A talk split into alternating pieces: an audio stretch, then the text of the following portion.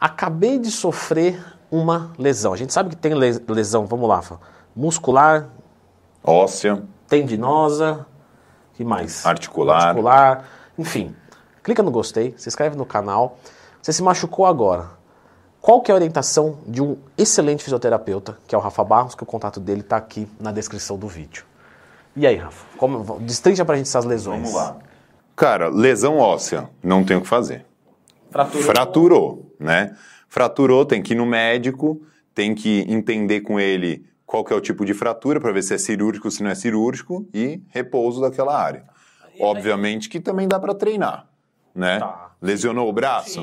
Sim, eu falo isso para os alunos da consultoria. Pô, o cara lesiona o braço, treina a sua perna, adianta esse segmento, depois você inverte quando você puder voltar a treinar. Eu gosto de fazer isso com, com os alunos, né? ok. Flexores, tensor, abdutor, isso aí tudo o cara consegue, né? Porque não tem que se segurar em nada. Uhum. Não vai fazer um agacho livre, né? Mas é, dá para fazer também, porque o pessoal às vezes fica nessa, né? Fratura óssea normalmente é, é muito, muito forte, né? Não tem como uma pessoa ter uma fratura óssea e ir embora para casa e dormir. É. Já me aconteceu que eu fraturei meu dedo jogando bola, eu fui para casa tomando anti-inflamatório, dormi e calcificou errado, né? Então você tem que sempre investigar. Mas ok, normalmente uma fratura óssea é muito forte. É, e muito presente o, nos sinais básicos, né? Inchaço, aquele hematoma clássico, né? Parecido com esse meu aqui, mas o meu foi de exame, peguei uma bandeja pesada, ficou ruim. Mas é, inchou, ficou roxo depois de uma porrada ou de algum trauma, alguma coisa, fraturou, né? Quase que certeza. Cara, tendínio. Tendínio é muito importante o pessoal manter-se fazendo exercício. Tá. Tá. Isso é muito legal você falar, Rafa. É, porque assim, geralmente o pessoal fica em repouso. E aí aquele repouso gera mais fraqueza muscular. E aí o tendão não se reconstitui. E aí qualquer esforço que ele faça, o tendão é repuxado de uma maneira repentina ali e abrupta. Inflama mais ainda, né? Então, tanto o tendíneo quanto o muscular. Eu tenho dois pacientes lá agora que eles estão com lesão da panturrilha, né? E aí, cara, é exercício que você um tem que colocar. É. Eu falei, tem dois, tem dois fora eu. Eu machuquei o meu sólio, aí o Rafa tá cuidando de mim, certo? Ele voltou pra treinar. Esse quer dar uma folguinha. Então, assim, tem que manter o exercício para poder gerar as tensões ali das trações do tendão, do músculo, para poder estimular o corpo a entender assim, pô, essa área eu preciso jogar é, um no- uma nova célula, eu preciso aumentar a quantidade de célula ali local para poder dar conta. Né? Então, tanto tendíneo quanto muscular. O articular, ele já é mais complicado, porque o articular às vezes envolve uma rigidez tão forte da articulação que aí realmente qualquer movimento que ela faça vá doer. E aí é que entra num problema, porque aí você não pode colocar é, muito exercício, porque mesmo às vezes o isométrico dói. Então, por exemplo, tem uma manobra que a gente faz até um teste, né? De valsalva, que é contrair o abdômen como se estivesse né, defecando. Se doer a lombar, é a vértebra que está bem rígida ali, que você está com uma, é, uma rigidez muito forte. Como que o pessoal pode identificar o que é tendão e o que é articulação? Por sensação. Então, aí é uma perguntinha também de um milhão. É, e em casa é mais complicado. Porque o que acontece? Se eu movimento o meu braço, eu posso ter os dois ao mesmo tempo. Entendeu? O ombro, por exemplo. Eu posso ter uma dor tendínea, que é a hora que eu movimento dói, e eu posso ter uma dor articular, porque também quando eu movimento dói. Claro, se chegar nesse nível, né? Dependendo da pessoa. Se você fizer uma força parada e doer, aí pode ser mais o tendíneo. Porque está gerando uma isometria, né? Tá. E não está fazendo nenhum tipo de movimento. Então a articulação está parada e o tendão só que está sendo exigido. Aí pode ser mais o tendíneo.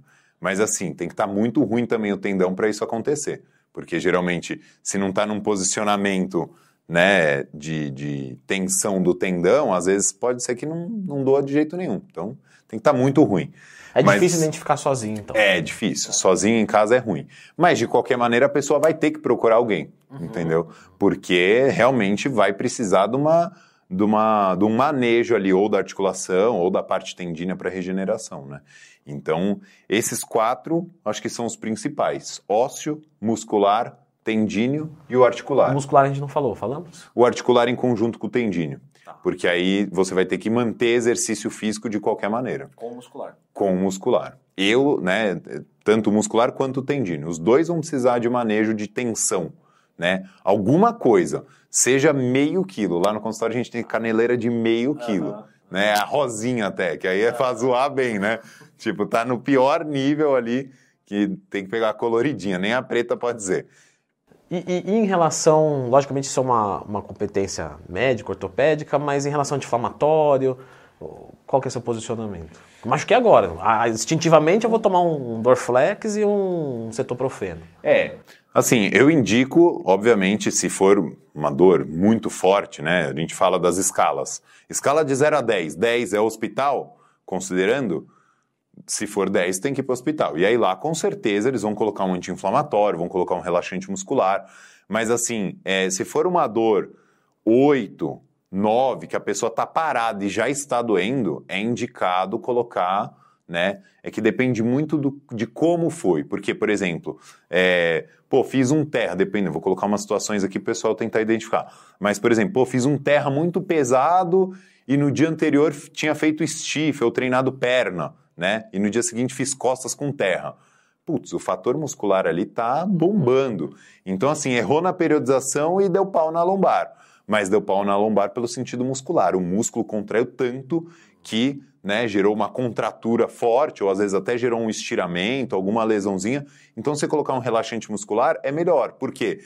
Por mais que tenha lesionado a musculatura, você relaxar a musculatura no momento que ela está inflamada também é importante, porque o cérebro diminui aquela condução elétrica e faz com que né, ele diminua ali aquela contração e faz uma regeneração maior. Agora, é, putz, treinei perna pesadaço com o terra, ou agachamento, exercícios livres, né, que exigem mais de estabilidade de tronco. Aí fui pro aeroporto, peguei uma mala curvado meio de qualquer jeito. Uhum, senti uma fisgada. Uma fisgadaça na coluna, travei. Muito provavelmente seja o articular. Aí tem que entrar com o anti-inflamatório mesmo, porque aí se você relaxar o músculo não vai mudar tanto né? O importante é você diminuir aquele impacto que foi causado ali, porque a musculatura estava é, fadigada e a articulação estava meio instável, porque a gente tem duas estabilidades, né? É, estabilidade ativa, que é o músculo, e passiva, que é a articulação. A ativa estava disfuncional, porque treinou pesadaço. Estava uhum. só na passiva, que é o articular. Travou, é o articular, né, quebrado ali no meio. Então você coloca um anti-inflamatório para poder diminuir a pressão e a inflamação local. Normalmente Quanto tempo demora a, a óssea para recuperar ou não vai recuperar sem ajuda? Então, é. Porque assim, o que acontece? Depende dos níveis. Eu acredito que nada recupera sem ajuda, por conta da instrução. Uhum. Entendeu? Por exemplo, ninguém tem sempre um né, marido ou namorada fisioterapeuta para perguntar e ter só a instrução. Uhum. Né? Porque só a instrução às vezes já vale. Uhum né? É, claro que também você não vai ficar ligando no consultório de, de fisioterapeuta só perguntando, ô, oh, lesionei aqui, o que, que eu faço? O cara não vai querer, porque é o trabalho dele. É, okay. né? A não ser que você já foi paciente do cara e tal. Mas assim, é, você vai ter os pós de compensações. Então, por exemplo, lesionei a panturrilha desse lado. É natural que você exija mais do outro. Então, pode ser que no crônico você fique com uma certa descarga de peso maior dessa perna. Então você tem que reabilitar essa no completo para poder voltar a entregar a carga nessa. Entendeu? Que é o meu caso que você está me orientando. Isso, entendeu? Então, assim, é, pô, no fratura de ósseo, então, nem se fale. Você é, é, gerou uma instabilidade, uma, um excesso de estabilidade aqui com a tipóia, cara, você vai ter o trapézio travado, você vai ter a articulação do ombro inteira rígida, a clavícula fica travada, né? A escápula fica toda desbalanceada de coordenações. Então, assim, você sempre vai precisar fazer uma reabilitação, né? Depois de alguma lesão mais intensa. No caso da lombar, o que, que acontece? A pessoa melhora. Esse é o único quadro que a pessoa melhora. Espontâneo. Espontâneo. Ela vai ter uma regeneração ali da, dos movimentos e tudo mais. Só que o, o que acontece? Toda vez que ela trava, é uma travada cada vez pior e isso vai danificando os tecidos ali da lombar. Então é importante também procurar tratamento, porque se ela tem uma disfunção, ela travou uma vez. Essa disfunção, ela compensa em outra, outra área ali para poder sustentar a lombar, e aí ela trava de novo. Chega uma hora que não tem mais para onde correr, e ela fica numa recorrência de travar. Eu já atendi paciente que fala, ah, eu travo uma vez por mês, é certeza. Sim, eu tenho aluno que fala isso. Aí você fala, gente, mas uma vez por mês, você imagina o quão danoso está sendo isso para a articulação, entendeu?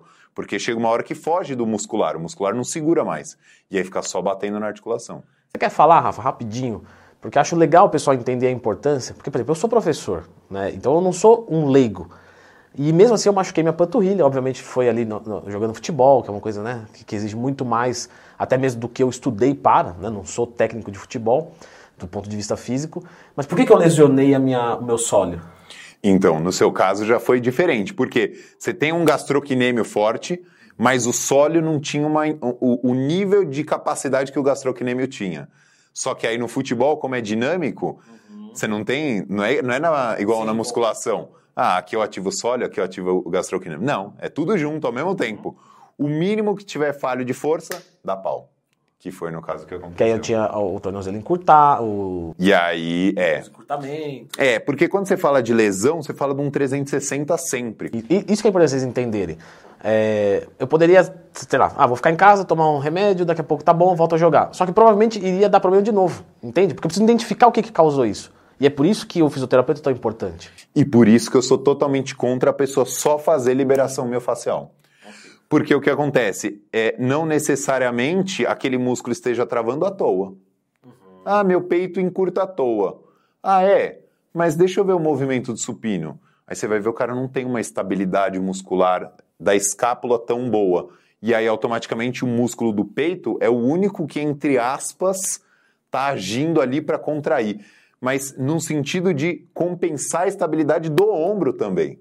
Entendeu? Aí o cara desenvolve muito bem o peito, só que a chance dele ter uma lesão no peito é muito alta. Porque não só o ombro, ou, ou por exemplo, manguito, rotadores internos, né? Não só o ombro está instável, como o peitoral está sustentando o movimento da rotação interna dele. E não o subescapular que está lá mais interno. Então você vê que ah, meu peito trava direto. Hum. Toda lesão recorrente, né, é, é tem que investigar. Exato. Com, é, essa daí sem dúvida nenhuma. É um conjunto, você não pode isolar nenhum, nenhum fator. Entendam uma coisa, tá, pessoal? Uma, uma coisa é você estar tá aqui, né, trabalhando, vai tomar água, volta, vai no banheiro, desce uma escada. Outra coisa é, vamos meter uma barra com 100 quilos nas costas e agachar. A, a, às vezes você nem ia desenvolver nada se você vivesse uma vida sedentária. Aí os caras falam, pô, incentiva a ser sedentário, então é, não vai dar problema. É. Aí vai ter outros problemas, vai encurtar mais sua vida ainda. Mas aí quando você começa a colocar sobrecarga, começa a dar essa, é, é, essa cantada, basicamente. Então vocês que treinam, vocês estão mais suscetíveis a verem as falhas de vocês. Encurtamento, enfraquecimento. E o problema não é o exercício. Exato. Porque exato. tem aquele lance, o exercício proibido. Para com isso. É você que não tem a capacidade de fazer o exercício. Eu tenho um, um amigo, o Dr. Pado, que também é fisioterapeuta, me, me, cuidou num outro ponto aí. E ele fala, ele fala assim, eu defendo vocês. Porque às vezes o cara vem aqui e fala, meu professor me lesionou. Não foi seu professor. Não foi. Você que está incapaz de realizar o que ele te passou. Exato, exato. Ou às vezes você fez uma, um negócio antes e se machucou ali, enfim, né? Exato. Mas legal. Pessoal, eu vou deixar então a indicação de um vídeo aqui sobre prevenção de lesão. Então, beleza, você já se machucou, né? Já tem aqui um bom panorama, mas como é que eu faço para não me machucar mais? Que tem até algumas coisas que a gente acabou falando aqui, mas de uma forma muito mais detalhada. Então, dá uma conferida nesse vídeo.